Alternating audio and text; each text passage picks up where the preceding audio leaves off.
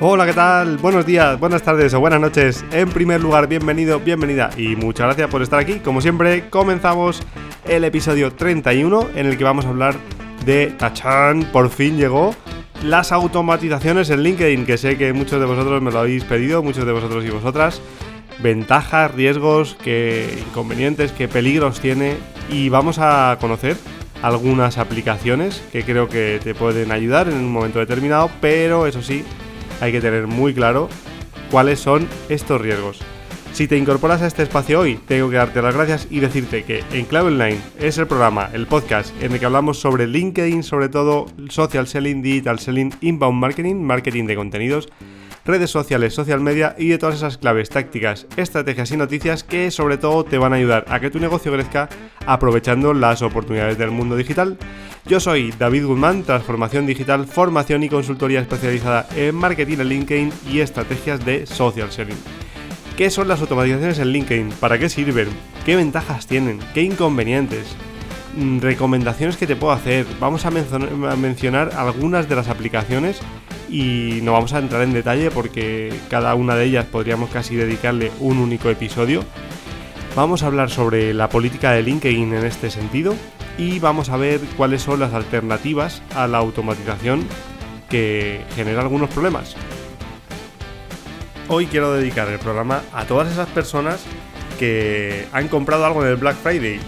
La verdad es que es sorprendente porque está demostrado ¿eh? que hacemos, mm, escuchaba a un compañero el otro día decir que hacemos el 7%, una cosa así, una barbaridad de todas las compras en Internet se realizan en Black Friday, se realizan en el, día del Black Friday, famoso procedente de Estados Unidos. Así que, oye, si has comprado algo, enhorabuena. Yo, si te soy muy sincero, al final es como, es como al final de las navidades, ¿no? Estás deseando un poco que acabe ya porque tienes tantos impactos que a veces aturulla, ¿no? O sea que, oye, si has comprado algo, felicidades. Y si no lo has comprado, como ha sido mi caso, no he comprado nada porque no necesitaba nada pues, pues enhorabuena también. Así que os dedico el programa a todas las personas que están un poco hasta el gorro ya del Black Friday. Y oye, yo no voy a hacer una oferta de Black Friday, pero lo que sí te digo es que si quieres mejorar tu estrategia en LinkedIn, podemos hablar el resto del año, que te voy a ayudar encantado. Y, y, yo creo que el precio de los servicios o los productos tiene que estar ajustado durante todo el año, ¿no? Porque veo algunas marcas que realmente el Black Friday es un poco mm, de aquella manera, porque descubres que días antes han subido el precio y el día del Black, Friday suele estar al mismo precio exactamente que el día que saqué antes de, que lo subieran. Con lo cual es un poco, un poco absurdo. Así que bueno. Bueno, hecho este paréntesis y esta dedicatoria, vamos a comenzar con nuestro programa de hoy, en el que vamos a hablar de automatizaciones en LinkedIn. Y como te decía, todas aquellas ventajas, inconvenientes y todo lo que puedo contarte sobre automatizaciones, que es algo que muchas de las personas que escucháis este podcast me habéis pedido. Oye, me gustaría automatizar.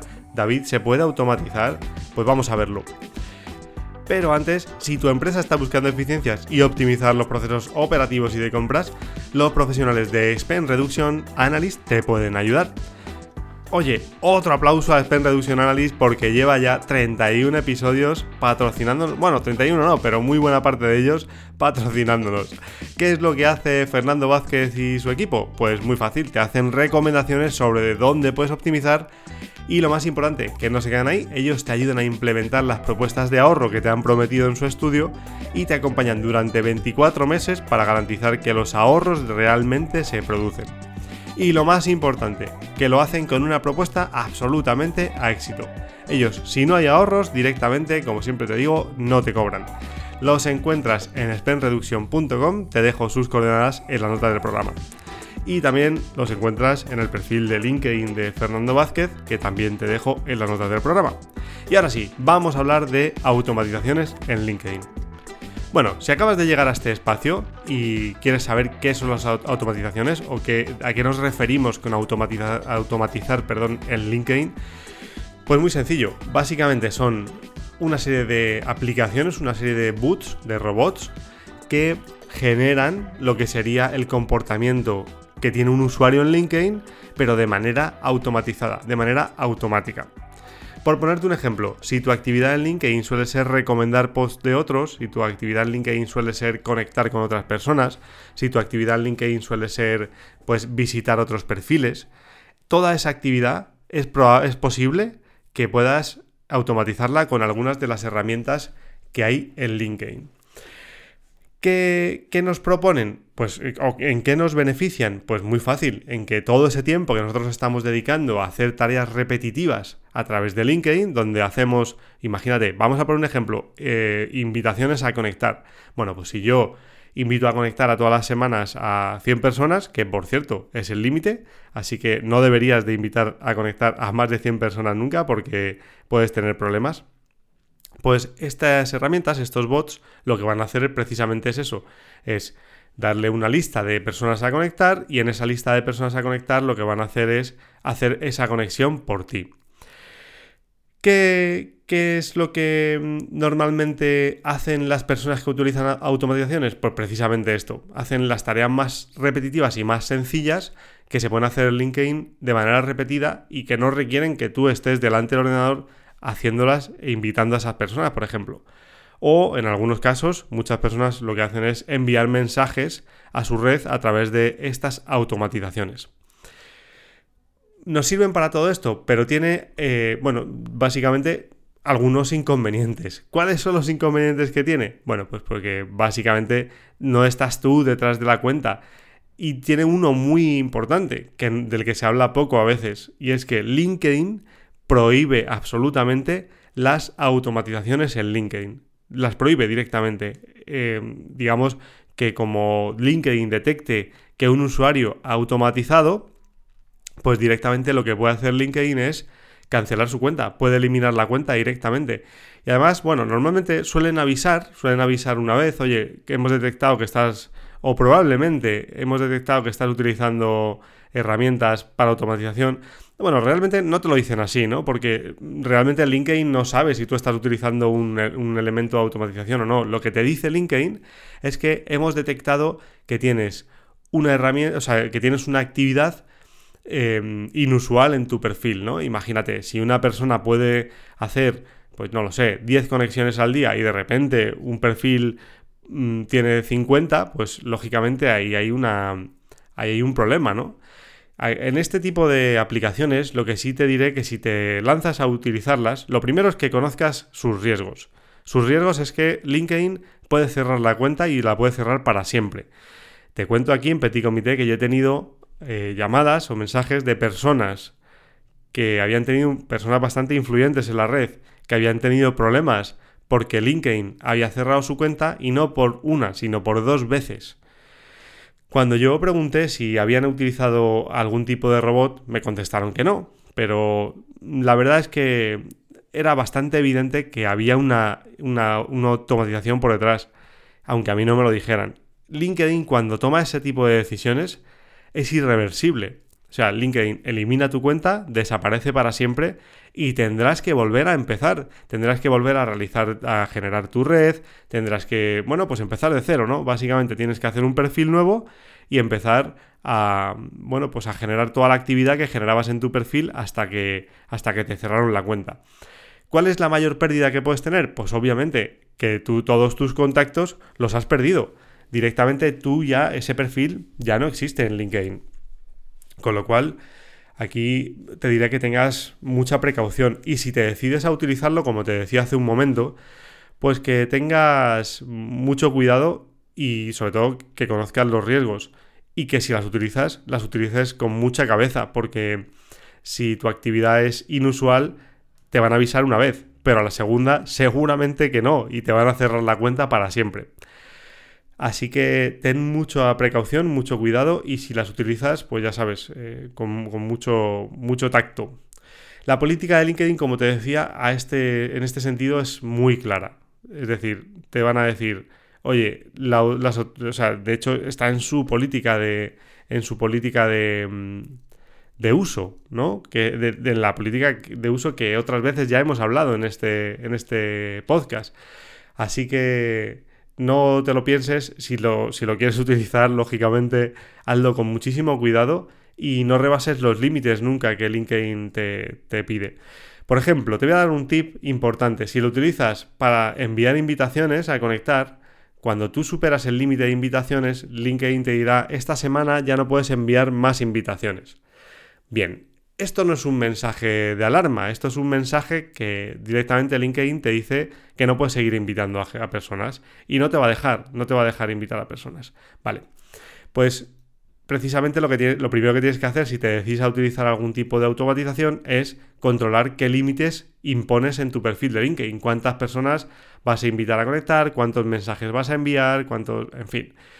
Ahora, más tarde, os voy a dar mi opinión sobre las automatizaciones. Pero antes, déjame que te mencione algunas aplicaciones. Bueno, aplicaciones hay muchas de ellas. Y hoy va a ser quizá un episodio un poquito más breve pero porque no me quiero extender en ninguna de las aplicaciones, porque creo que todas son más o menos del estilo, son más o menos del, mismo estilo, hacen, prácticamente lo mismo, eh, con una interfaz quizá en algunas ocasiones un poquito más amigable, otras un poquito más enrevesada, pero básicamente para lo que te sirven es para eso. Para toda la actividad que tú te das cuenta que puedes automatizar en LinkedIn, pues lo puedes hacer a través de estas aplicaciones. ¿Cómo trabajan? Pues trabajan con flujos de trabajo, básicamente. Van haciendo un workflow, ese, ese robot pues va navegando por los perfiles a los que quieres conectar, luego ese, ese, robot va al botón de conectar para hacer una invitación a tus contactos, en fin, si quieres enviar mensajes, pues escribe el mensaje por ti. Eh, quiero decir, el objetivo está muy bien, el objetivo está muy bien porque ahorra muchísimo tiempo, date cuenta, son tareas manuales que en muchas ocasiones no requieren mucha personalización, ¿no? No quiero decir las invitaciones, las invitaciones a conectar, si, si las tenemos que personalizar, y sería lo ideal, Em, en según qué casos, ya sabéis que os he hablado en otros episodios de este podcast en que hay ocasiones, o si no he hablado, lo, lo digo ahora, hay ocasiones en las que personalizar una invitación es contraproducente, o, o no que sea contraproducente, sino que el perfil tiene más engagement cuando no la personalizas que cuando la personalizas, pero esto tiene otro intríngulis, esto tiene otra, tiene muchas, muchos detalles por detrás de los que no te voy a hablar ahora. Pero, por ejemplo, si, si tú visitas perfiles habitualmente con la intención de que te devuelvan la visita y a partir de ahí hacer una conexión, pues toda esa actividad de visitar perfiles pues es, interesante porque, claro, no tienes que estar delante del ordenador esperando a visitar 10 o 15 o 20 o 100 perfiles al día o los que, los que, los que tú visites habitualmente. Con lo cual, en ese sentido sí que es práctico. Y el robot lo que va a hacer es exactamente lo que haces tú. Va a buscar un perfil. Bueno, lógicamente tú tienes que darle la lista de perfiles a través de una búsqueda en el buscador de LinkedIn para que pueda buscar esos perfiles y cuando los ha buscado, pues, pues nada, te empieza, o sea, cuando, cuando has hecho una búsqueda y, te, ha devuelto una lista, pues empieza a visitar cada uno de esos perfiles. De todas formas, si quieres ver algún vídeo o alguna, alguna, algún ejemplo de esto que te estoy diciendo, puedes escribirme directamente y si es interesante, un día haremos un vídeo y lo enviaré a todos los suscriptores o a los suscriptores de Synapsis para que veáis cómo trabajan este tipo de herramientas. Bien, vamos a mencionar algunas de ellas. Fíjate, yo voy a mencionar solo tres de ellas, pero hay muchas más y además proliferan. Están saliendo bastantes herramientas y todas son similares. Eh, muchas de ellas te voy a contar cómo funcionan y es muy simple el funcionamiento.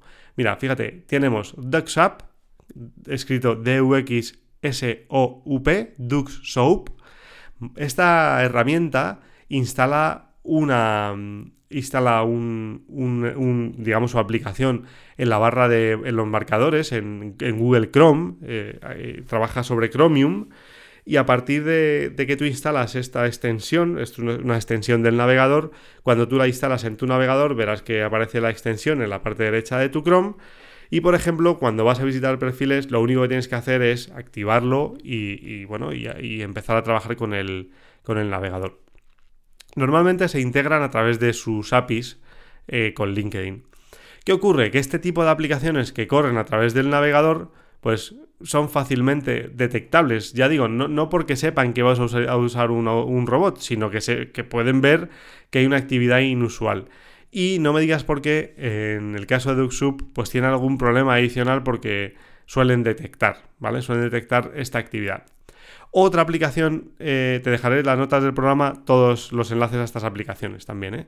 Otra aplicación que se suele utilizar o que suelen utilizar las personas que automatizan es Phantom Buster. En el caso de Phantom Buster es una aplicación similar, también tiene mm, extensión de Chrome y lo que hace básicamente es pues lo mismo, generar flujos de trabajo y en función de los flujos de trabajo que generes, pues puedes ir eh, haciendo automatizaciones a tu gusto, ¿no? Puedo visitar perfil, puedo invitar a conectar, puedo enviar un mensaje, puedo hacer recomendación en las publicaciones de otros, etcétera, etcétera. Y luego tengo otra herramienta que se llama Prospect In, que es básicamente, como su nombre indica, para prospectar. Estas herramientas son herramientas freemium, lógicamente. Hay una parte que es gratuita, pero hay otra parte que es de pago, ¿vale? Entonces, depende, normalmente depende de la actividad, pues podrás apañarte con la parte gratuita o tendrás que utilizar una versión de pago si tu actividad es muy potente y, tienes bastante actividad al cabo del día. Eso es cuestión de mirar los planes de cada una de ellas, que yo no sabría decirte cuál es mejor mm, realmente. Quizá DuckSoup es la más. La, que más. la más famosa, ¿no? Yo creo que de las primeras que se conocieron en el entorno LinkedIn. Y bueno, la verdad que yo la he probado alguna vez para, ver su funcionamiento y ver cómo, cómo, respondía. Y funciona bien, es muy simple, tiene eh, un funcionamiento muy sencillo, cualquier usuario puede aprender a utilizarlo muy rápido. Y bueno, si la pruebas, pues cualquiera de estas, dime qué te parece, dime cómo, cómo lo ves. Hay otro tipo de automatizaciones que no te recomiendo en absoluto. Y ahora te voy a contar cuáles son verás, o si eres usuario habitual de LinkedIn, verás en LinkedIn que hay algún tipo de, algunos perfiles que normalmente mm, generan comentarios de manera, bueno, pues muy breve y muchos comentarios. Y habitualmente, bueno, pues son siempre las mismas personas, curiosamente. Esto son automatizaciones de comentarios. ¿Por qué no te las recomiendo? Pues porque básicamente lo que hacen es comentar por ti. Hay algunas incluso que hacen like por ti eh, digamos, recíproco, ¿no? Tú estás en un grupo, por ejemplo, una de las herramientas de estas se llama Lempot, ¿vale? Yo, esto para mí no funciona en absoluto. ¿Por qué? Porque se nota que los comentarios son muy enlatados. Eh, normalmente son comentarios del estilo de gracias por compartir, del estilo de muy bueno tu post. Entonces, ¿qué ocurre? Que son comentarios, claro, lógicamente son comentarios que están automatizados, entonces no pueden, no pueden tener valor por detrás porque no está la persona leyendo y haciendo un comentario agregando o, digamos, opinando de, exclusivamente sobre, sobre esa temática. ¿Por qué? Porque no, porque no hay nadie por detrás. Está siendo el robot el que está diciendo por ti. Muchas gracias por compartir. Este post es fenomenal, como siempre. Entonces, son comentarios muy enlatados y para mi gusto hacen un flaco favor a la marca profesional de cada de las personas que están utilizándolos. Yo te recomendaría que estos sí que no los utilizases. Mm, es preferible hacer menos comentarios en menos posts de personas, pero que realmente dejen valor, que realmente vean, se pueda ver que las personas pues eh, están detrás. ¿Para qué lo utilizan esto las personas que lo usan? Bueno, pues para aumentar el engagement. ¿Qué es el engagement? Creo, creo que ya os lo he comentado en otros episodios. Es ese índice que utilizamos para medir cuán importantes o cuán relevantes han sido nuestras publicaciones o nuestros posts para nuestros contactos, para nuestra audiencia. Entonces, las personas que utilizan este tipo de herramientas básicamente lo hacen para aumentar su engagement. ¿Qué ocurre? Desde mi punto de vista, eh, ojo, cuidado, esto es mi opinión personal, pues que es un engagement ficticio. Es que yo no, no, en cuanto deje de utilizar esa herramienta, ¿no? Es como, es como un esteroide, ¿no? Es como tomar un, esteroide. En cuanto dejes de tomarlo, pues probablemente tus músculos disminuirán y bajarán y volverán al estado natural. ¿Cuál es el estado natural de tu engagement? Pues un 0,1, pues volverán al 0,1. Sí, estupendamente, durante este tiempo has tenido un 4 y algo y seguramente te haya dado visibilidad. Ahora, yo soy muy crítico con esto porque no sé si la visibilidad que te ha dado es positiva o negativa. Y además, lo único que has hecho probablemente es aumentar tu ego, porque has tenido muchos likes, porque has tenido muchos comentarios, pero es que son de una máquina. No tiene sentido, no tiene ningún sentido. Así que yo este tipo de aplicaciones no te las recomendaría. Por otro lado, tenemos algún tipo de alternativa a la automatización a través de máquinas en LinkedIn. Y te diré, si sois un equipo y si tenéis un equipo en marketing o en ventas para poder dedicarle tiempo a redes sociales, te diría, es mucho más efectivo en muchas ocasiones delegar el trabajo. Delegar el trabajo en un asistente, delegar el trabajo en, en alguien en el que puedas confiar esta tarea. Obviamente, si estás tú solo y eres un emprendedor y estás, eres un freelance, pues tendrás miles de cosas que hacer al cabo del día y probablemente no tengas equipo.